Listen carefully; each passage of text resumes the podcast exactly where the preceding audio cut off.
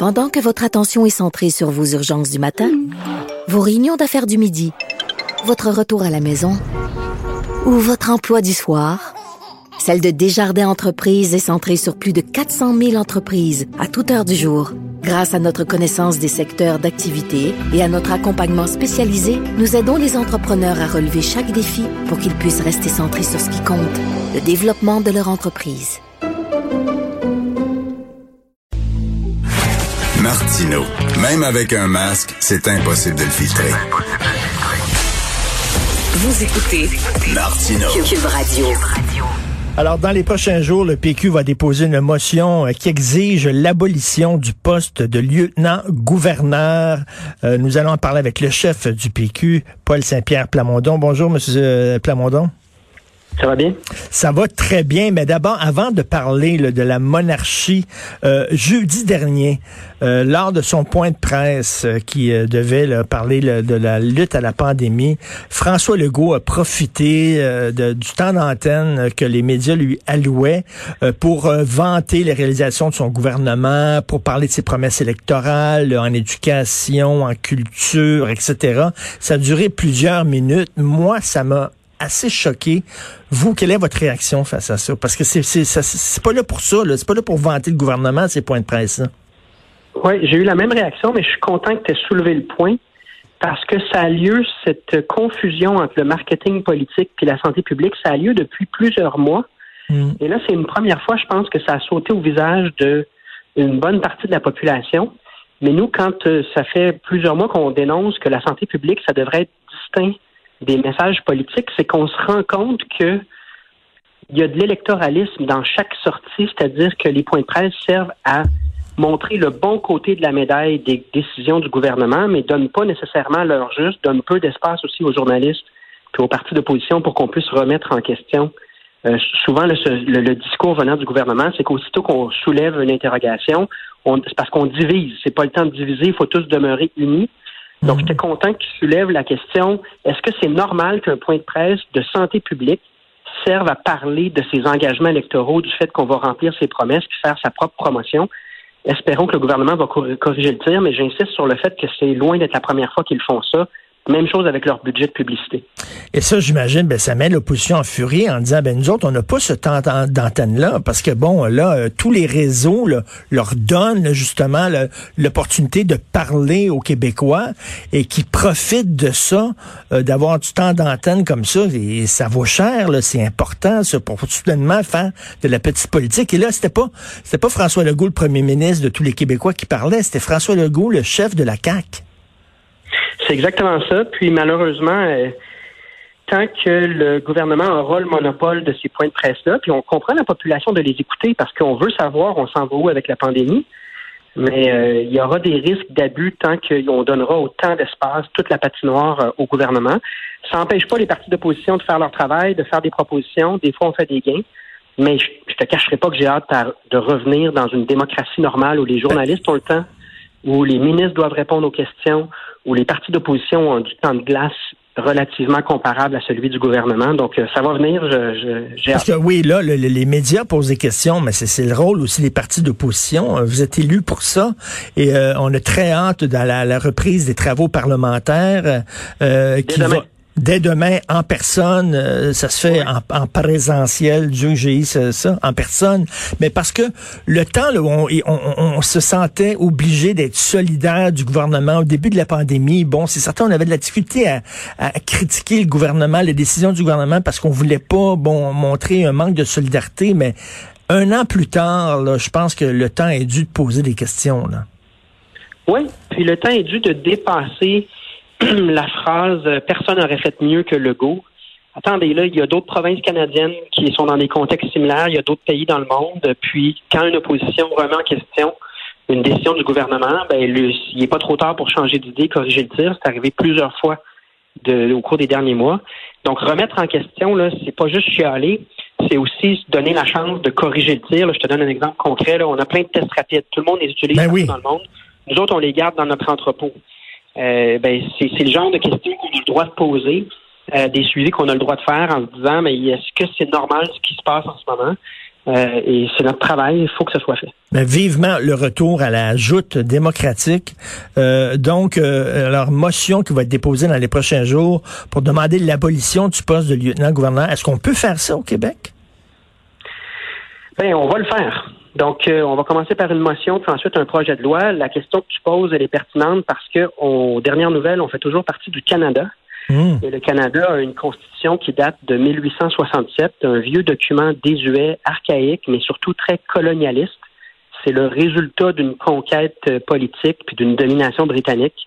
On le sent partout dans le document. Et on nous dira, nous, Québécois, ben là, vous n'avez pas le droit de faire ça sans le consentement de toutes les autres provinces. En d'autres hmm. mots, ce qu'on va nous dire, c'est vous n'avez pas le droit, point. C'est nous autres qui décidons. Puis si vous, vous voulez faire vos propres choix au Québec, on ne vous laissera pas. Il y a des arguments à faire valoir. Donc, si on se rend au projet de loi, parce que nous, on veut déposer un projet de loi pour abolir la monarchie au Québec, il y aura des arguments à faire valoir si les tribunaux euh, veulent casser la volonté démocratique des Québécois. Mais moi, je pense que l'époque où est-ce qu'on s'exprimait même pas comme Québécois sur des choses consensuelles, comme par exemple ce gaspillage d'argent-là à travers les gouverneurs généraux puis le, lieutenant-gouverneur général, tous les Québécois ou presque sont d'accord sur le fait que ça n'a pas de sens. Ben, faisons une loi parce que l'Assemblée nationale sert à représenter ce que la volonté des Québécois. Puis ensuite, on se tournera vers le fédéral, puis on, on, ira plus loin. Parce que, là, le Québec, les, Québécois faisaient comme si bon, on n'a pas le choix, là, on peut rien faire, on est poigné avec ça. Donc vous, vous dites non, on peut faire quelque chose. On va faire quelque chose. On peut plus accepter les absurdités venant du fédéral comme quelque chose d'immuable on a, moi, comme l'équipe de parlementaires, à mon avis, n'a pas à faire taire les Québécois, alors que la volonté des Québécois, c'est d'abolir ça. Ben, il faut donner, il faut être un porte-voix, il faut dire haut et fort ce que les Québécois veulent.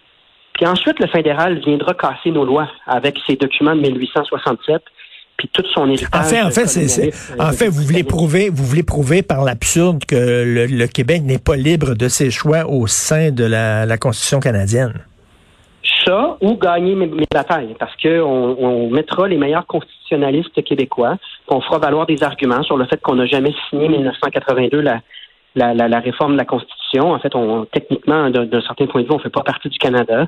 Le fait qu'on a un droit à s'autodéterminer comme peuple qui est prévu dans les conventions internationales, puis que c'est très anormal qu'un document issu du colonialisme britannique nous empêche de s'autodéterminer. On fera tous les arguments qu'on pourra trouver, puis des fois, on aura euh, des victoires. Puis des fois, ben, ben, comme, comme tu viens de dire, ça démontrera par l'absurde que euh, la volonté des Québécois n'est pas respectée dans le Canada. Est-ce que, vous voulez tester la même mentalité Est-ce que vous voulez tester aussi le nationalisme de François Legault? Parce que ça va être assez intéressant de voir lui où il va loger la CAQ, est-ce qu'il va appuyer votre motion ou pas euh, Vous voulez un peu montrer, vous voulez montrer un peu que finalement la CAQ se dit nationaliste, mais elle l'est pas vraiment. Ben, je, je, vais tester le fédéralisme de François Legault. Parce que la CAQ, là, le vrai mot pour les décrire, c'est fédéraliste il croit, puis il répète aux gens sans arrêt que ça marche, le Canada. Il s'agit de faire des demandes, puis on les obtient des gros gains. J'arrête pas de faire des blagues avec ça, c'est parce que c'est ce que François Legault nous, répète en chambre tout le temps, les gros gains. Il n'y en a pas de gros gains. C'est l'enfer. C'est durant cette pandémie-là, ça aura été que des refus. Le fédéral nous nuit.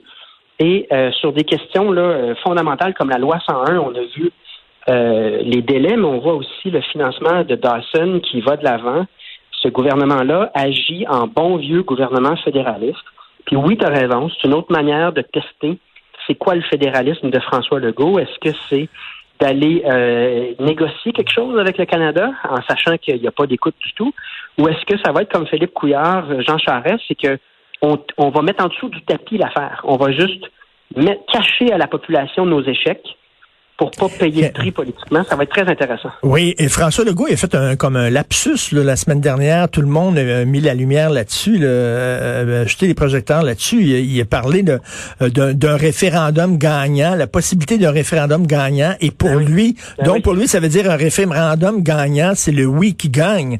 Donc le Mathieu Bocoté était tout énervé en disant, ben là, ça montre que finalement, c'est un indépendantiste, François Legault. Vous en pensez quoi? Ben, il a été. Peut-être Mathieu s'est énervé un peu vite que ça veut dire pour l'avenir, parce que faut pas oublier que euh, François Legault, pour fonder la CAC, il a dû signer des gages de fédéralisme auprès d'un paquet de monde. Quand on regarde la constitution de son équipe, il y a plus de libéraux qu'il y a de péquistes dans ses ministres. Mm. Donc là, l'idée que François Legault va renier tous les engagements qu'il a pris depuis la fondation de la CAQ, moi j'y crois plus ou moins, mais est-ce qu'au fond de lui-même, François Legault est un fédéraliste ou un indépendantiste? En tout cas, si un jour, dans 20 ans, vous me voyez renier tout ce que je suis en train de te dire là, là c'est que soit que j'ai eu une lobotomie ou soit qu'il y a quelque chose que j'ai pas compris, là, mais on, ne consacre pas des décennies de sa vie en action politique pour ensuite oublier complètement pourquoi on était en politique. Et là, François Legault, je me mets à sa place, puis je me sentirais moi aussi très frustré d'être euh, eh ben. devant un gouvernement Trudeau aussi intransigeant, aussi méprisant, aussi peu euh, volontaire par rapport au Québec. Donc, je me mets à la place de François Legault. Là, il se couche pas le soir en se disant hey, je suis donc content d'être fédéraliste. Hmm. C'est impossible. Non, non, on voit qu'il n'embrasse pas le Canada. Là. Mais là, on va voir, il dit que le Québec tatoué sur le cœur, on va voir si c'est un tatouage qui part au lavage. Là, on va voir vraiment si, euh, si les tribunaux euh, n'appuient pas la loi 21, la juge anticonstitutionnelle, si la loi 101, la nouvelle mesure de la loi 101 est mal acceptée. Là, on va voir comment ce qu'il y a dans le ventre. Exact. Puis en même temps, euh, je dirais que sur des dossiers comme les aéroports, l'armée, le rapport d'impôt unique, tous les, les, revers qu'il a subis depuis le début. On peut pas dire qu'il est allé aux barricades après. Il a eu tendance à garder le silence pour pas mettre en lumière l'échec lui-même. Mais c'est vrai que sur la loi 21, ça sera impossible de cacher l'échec. Ce sera tellement retentissant que ça placera la CAQ dans une position euh, difficile à l'interne, alors que pour le Parti québécois, ce sera très, très clair ce qu'il faut faire. En tout cas, j'ai hâte de voir comment il va réagir à votre motion pour nous euh, débarrasser du poste de lieutenant-gouverneur et bon retour aux travaux parlementaires. Moi, je vais avoir les deux pieds sur le pouf avec une bière dans la main puis un popcorn. Je vais regarder ça comme le retour du Canadien. Ça, ça va être, ça va. J'ai très hâte que la démocratie revienne au Québec. Merci Paul Saint-Pierre Plamondon. Merci. Salut.